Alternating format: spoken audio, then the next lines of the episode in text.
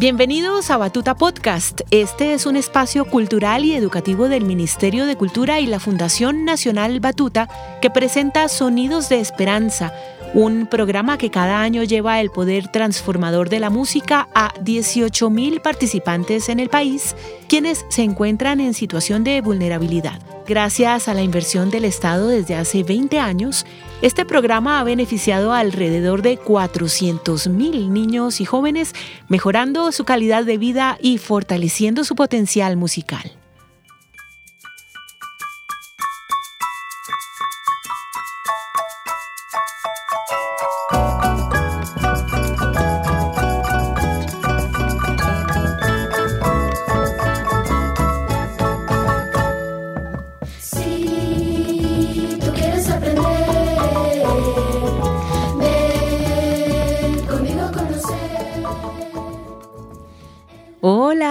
Sé que del episodio anterior saltaste sin pensarlo a este, apenas te di la pista de quién iba a ser nuestro invitado de hoy. Y pues sí, nos encontramos nada más ni nada menos que con Mario Muñoz, cantante de la reconocida agrupación bogotana Doctor Crápula. Con Mario ya habíamos hablado hace un tiempo en una entrevista un poco más larga que puedes encontrar en la página de la Fundación Nacional Batuta a través de Batuta al Aire porque hoy, además de hablar con él en los últimos minutos del programa, también vamos a recorrer los orígenes del rock and roll que seguro te sorprenderán.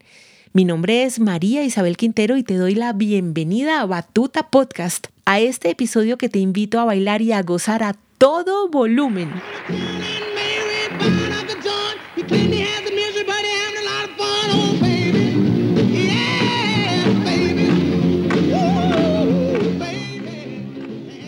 Como sabes, en esta temporada estaremos hablando de músicas que nacen de las ciudades, estas grandes urbes que los filósofos de la antigüedad consideraron la cima de la civilización y del progreso cultural.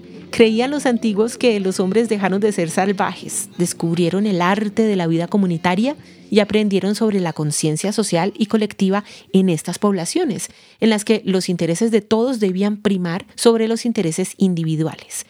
Sin embargo, sabemos que con el pasar de los siglos las zonas urbanas se han tornado difíciles en algunos aspectos, como el de la inseguridad, de la que se quejaban hasta los mercaderes y viajeros en la Edad Media, la contaminación, los servicios de salud, los trancones y otros. Es bajo ese panorama de progreso y comunión, pero también de descontento y fuerza del movimiento juvenil que nace en el siglo XX el rock.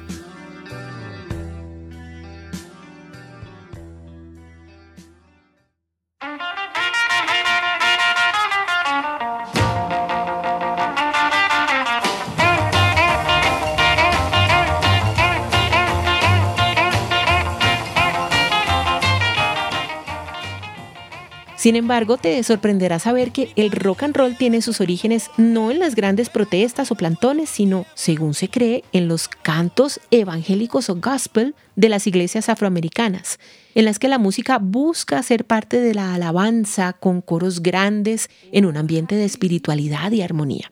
Escucha conmigo este bello ejemplo de gospel con el coro de Harlem.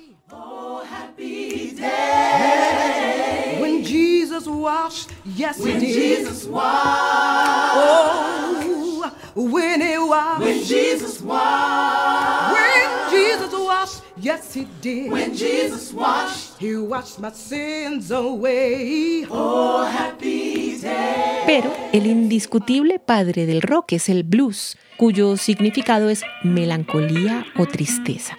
Es un gran género musical, vocal e instrumental que surgió también de las comunidades afroamericanas del sur de los Estados Unidos a principios del siglo XX.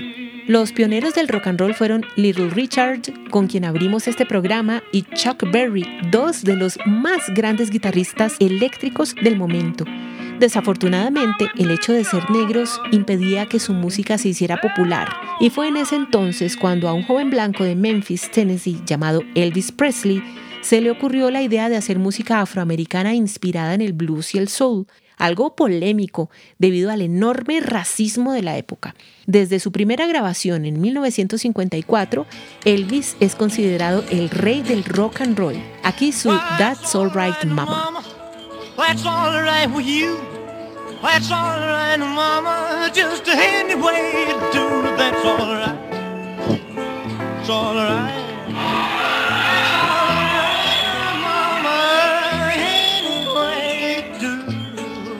Well, now my mama, she done told me, Papa done told me too.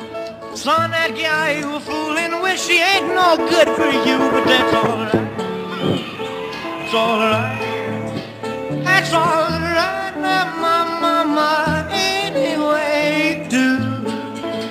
A finales de esa década, en el puerto inglés de Liverpool, un grupo de jóvenes apasionados por la música formó la banda The Beatles, sin saber que un día escribirían una de las páginas más importantes del rock and roll y de la música.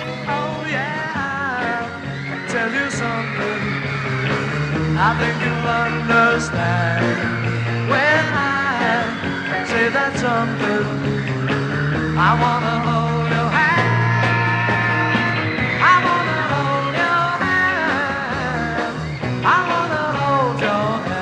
Desde entonces, en los años 60, no dejaron de aparecer nuevas y emblemáticas bandas como los Rolling Stones, The Who, Janis Joplin, Jimi Hendrix y muchos más. El deseo de cambios revolucionarios y la necesidad de adoptar actitudes radicales, vanguardistas y de ruptura con el sistema fueron las notas distintivas de gran parte de la sociedad en aquellos años. Casi ninguna esfera de la vida cultural fue ajena a ese espíritu y deseo de cuestionar y transformar todo lo existente. Una generación joven de rockeros conformó bandas como Led Zeppelin, Black Sabbath y Pink Floyd quienes le dieron al rock una sonoridad más fuerte y un discurso claro.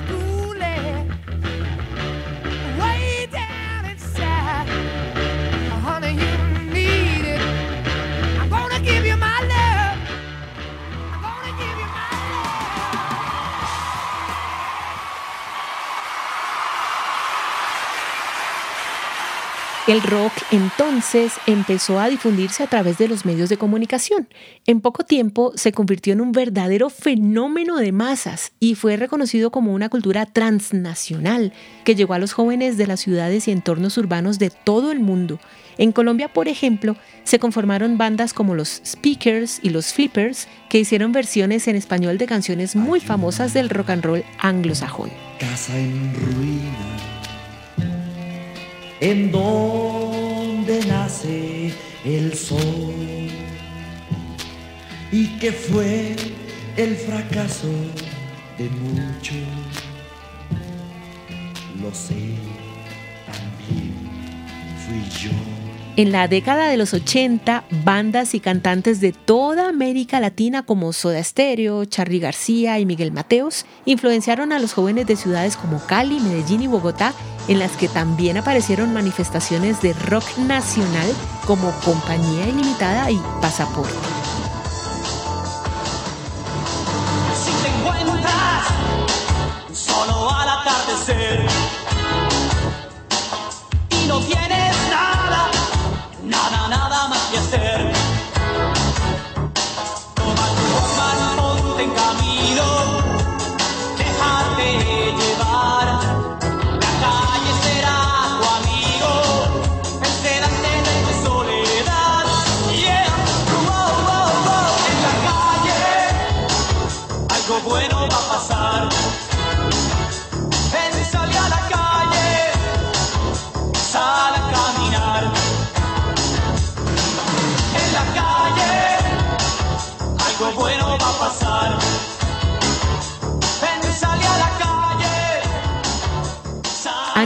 Tarde, en la década de los 90, hubo un gran movimiento musical con bandas como Poligamia con Andrés Cepeda como cantante, Equimosis con Juanes, Hora Local y Aterciopelados, que todavía sigue lanzando grandes éxitos como con los que nos encantó por esos años. A ver si te suena, por ejemplo, Florecita Roquera, tú te lo buscaste.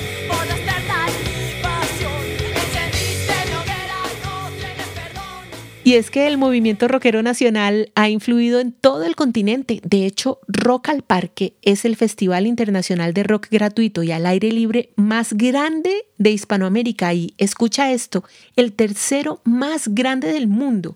Nació en 1994 en Bogotá y desde entonces no ha dejado de sorprender con grandes bandas como Kraken, la famosa banda de hard rock y heavy metal de Medellín.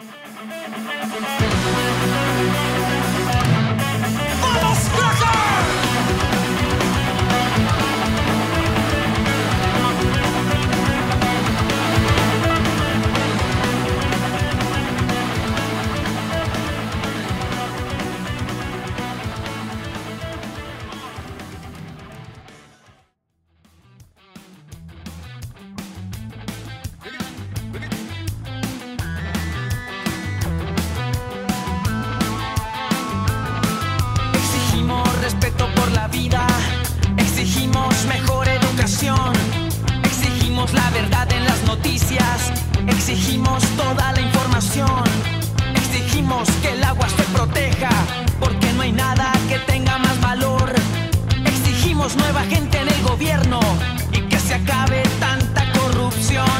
Respeto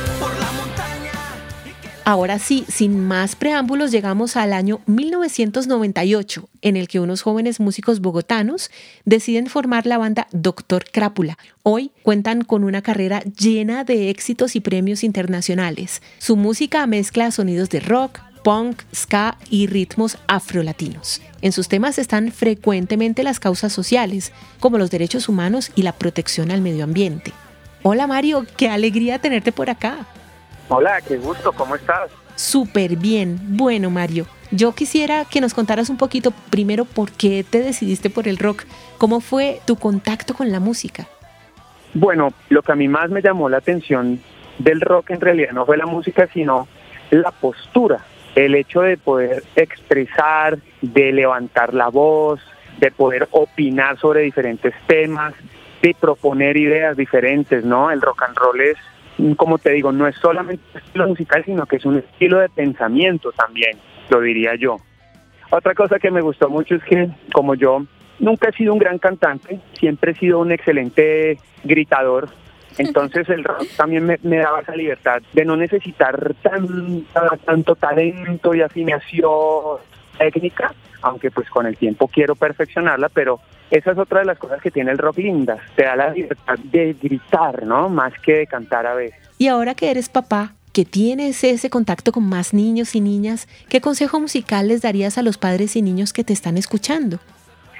Yo les quiero decir a todos los papás que mm, nosotros necesitamos mostrarle un abanico enorme y multicolor cultural, musical a los niños. No podemos solamente limitarnos a que los niños escuchen y vean lo que está en tendencia o lo que predomina en los medios masivos. Por ejemplo, yo creo que es muy importante que un niño durante su niñez tenga la oportunidad de escuchar folclore, que escuche jazz, que escuche rock, que escuche reggae, que escuche ranchera, que escuche la música popular y que forje un carácter que haga que su gusto y su propia decisión se incline hacia donde quiere seguir escuchando y alimentando ese gusto.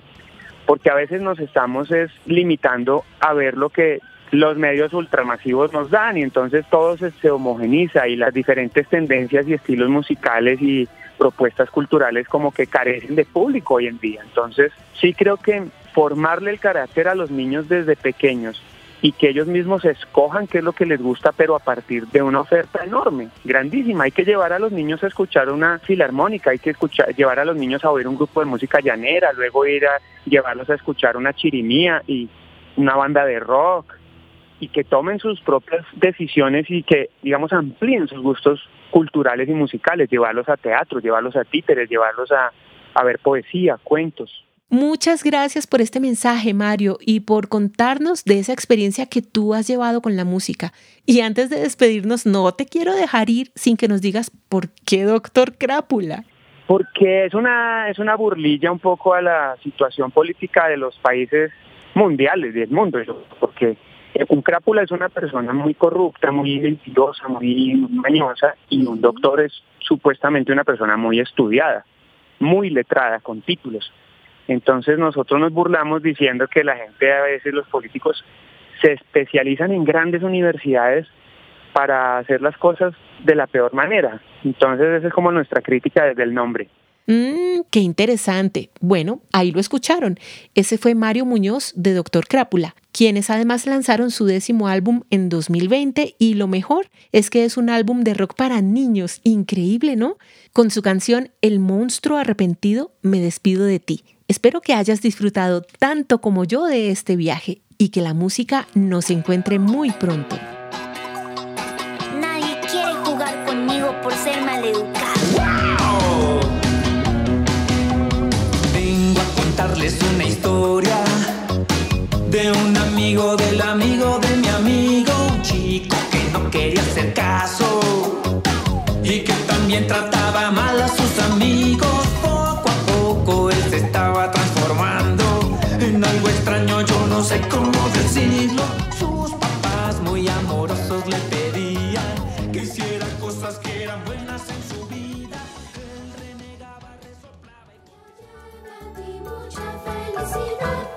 Este programa fue realizado gracias a la investigación y asesoría temática de la maestra Catherine Surache, directora académica de la Fundación Batuta, a la edición sonora de Alejandro Correa, la postproducción de audio de Andrés Valencia, la dirección de proyecto de María José Peláez y a todo el equipo de comunicaciones de la Fundación Batuta. Mi nombre es María Isabel Quintero y te seguiré acompañando con mi voz en este viaje por la música.